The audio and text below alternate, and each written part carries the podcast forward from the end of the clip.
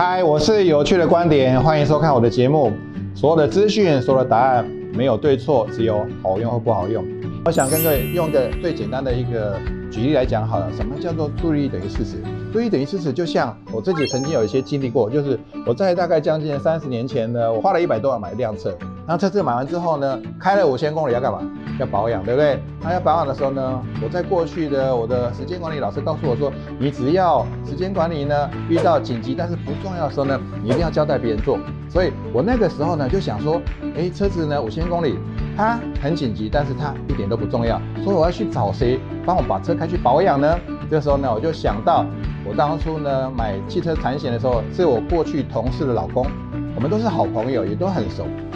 所以我就邀请他把我的车开去保养。各位都知道，五千公里的这种保养是小保养，可能两个小时、半天就保养好了。那因为呢，我有另外一个交通工具，所以我也忘记这件事情了。当我突然想到说，哎，我的车子呢怎么还没坏？已经经过两三天之后了，我就想打电话给那个人。当我想打电话拨个电话给他的时候呢，好神奇啊，他就刚好打电话给我。我就问他讲说，我的车呢，你不是去帮我保养吗？赶快把我开回来吧。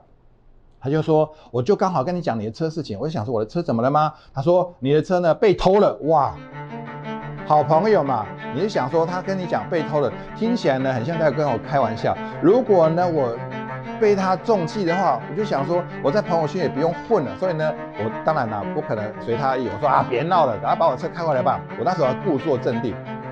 但是他很震惊的跟我讲说，你车被偷了，哇！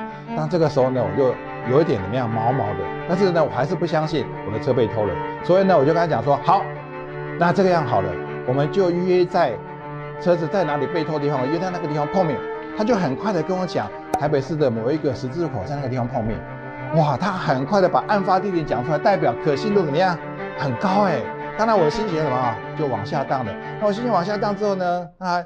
有学习过的我当然不可能就这样子，所以我还是不断的鼓励自己，他骗我的不可能。然后这个是一个开玩笑的一个过程，所以我就去赴约的一个过程里面呢，我到达现场的时候，我发现他们两夫妻已经站在马路旁边了。然后远远看的时候呢，越来越近，看到他们身形是这样，垂头丧气。当你看到垂头丧气的时候呢，你觉得是好消息还是坏消息？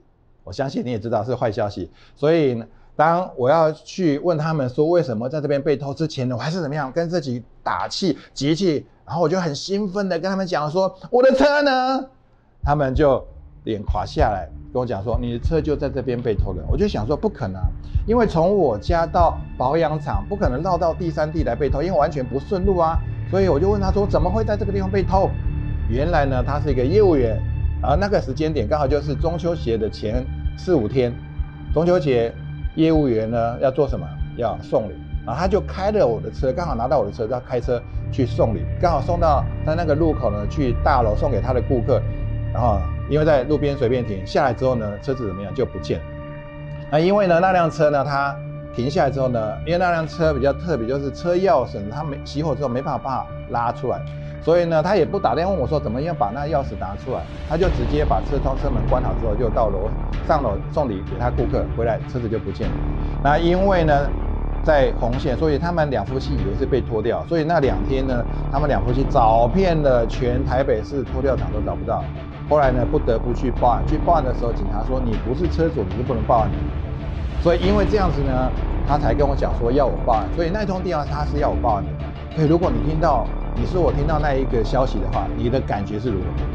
当然，我就想说，怎么这种事情都会发生在我身上？不过，我还是有一种想法，就是这是不是怎么样真的？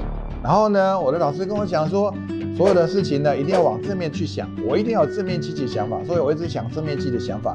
所以最后呢，我用了一招，我想说，反正事情已经发生了，那我的焦点我必须要放在正面的，我不能去用负面的思维去跟他们互动。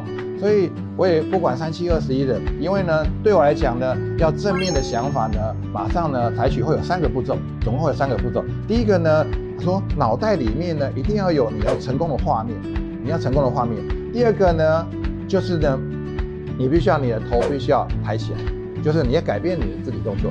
第三个步骤呢，就是你要跟宇宙有共鸣啊，听起来很玄，跟宇宙有共鸣，也就是说。我必须要呢能量声音够大的，让别人让宇宙可以看见或听见。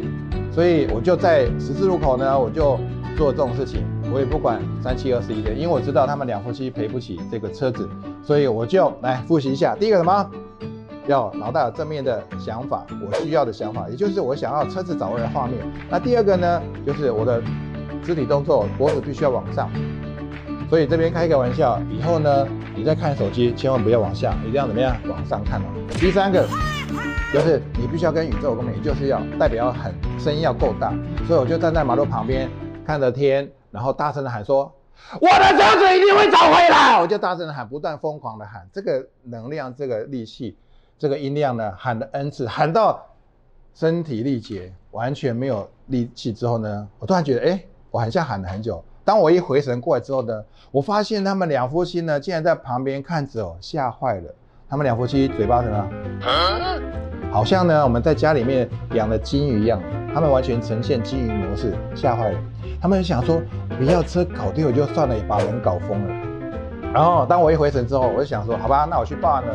然后到报案的时候呢，那个年代呢，当然没有手机那么方便，但是呢，做生意嘛，总是有个 B B 扣。我突然发现我的 B B 扣在响，在响之后，一看这个号码，那因为我过去呢是卖化妆品的，所以呢我就想说，好吧，车子搞丢就算了，来做生意比较重要。如果呢我可以呢做个几万块的生意呢，我相信呢也不无小补。所以我就在路边拿起那个公共电话呢，我就回拨。他说你好，这边是某某派出所。我说什么派出所？他说对呀。我说有人 call 我哎。他说：“你是车号几号车主吗？”我说：“对呀。”他说：“你的车在这附近呢，停了好几天，居民觉得很可疑，所以呢来这边备案。你是否有去报失窃呢？”我说：“我刚好去报失窃，然后你就打电话来啦。”他说：“那不要不要，你赶快到我们这边来，把车子领回去。”哇！我刚刚大声喊完二十分钟之后，我竟然就接到这个派出所的电话，这个警察的电话。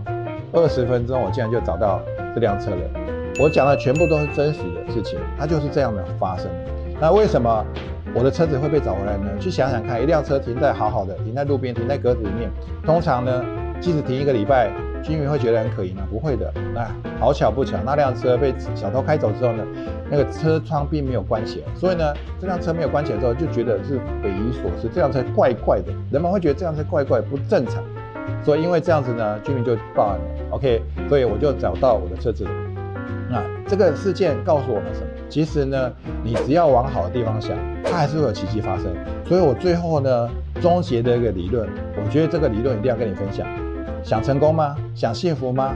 如果你要的话呢，你一定要用我这个方法，因为我有这个经验。如果呢？你要成功呢，一定要先发疯，就像怎么样？刚刚有点像在马路旁边的时候呢，一定很多人在看，我就觉得我是一个疯子。所以就是你必须要把你要的东西放在正面的部分，而不是在负面的部分。所以呢，如果我们回到我们刚刚讲的墨菲理论的话，墨菲理论的话，一样啊。他说担心的事情就会越会发生。那一样，那我就最后想问你一个问题：你担心你成功会有什么问题呢？你担心？你幸福会有什么问题呢？你担心你有钱会有什么问题呢？你担心你很有魅力会有什么问题呢？你担心你是一个领导力很强的人会有什么问题呢？你不妨往这边去思考。我相信呢，接下来呢，你透过这个问题不断问自己：我成功会有什么问题呢？我很有魅力会什么问题呢？我很帅会什么问题呢？我很漂亮什么问题呢？我很幸福有什么问题呢？等等，用这个模式去问自己，你的生命会不一样。这是今天呢，我想带给你的礼物。我要这些。很简单的元素对你是有帮助的。以上是有趣的观点，我们下次见。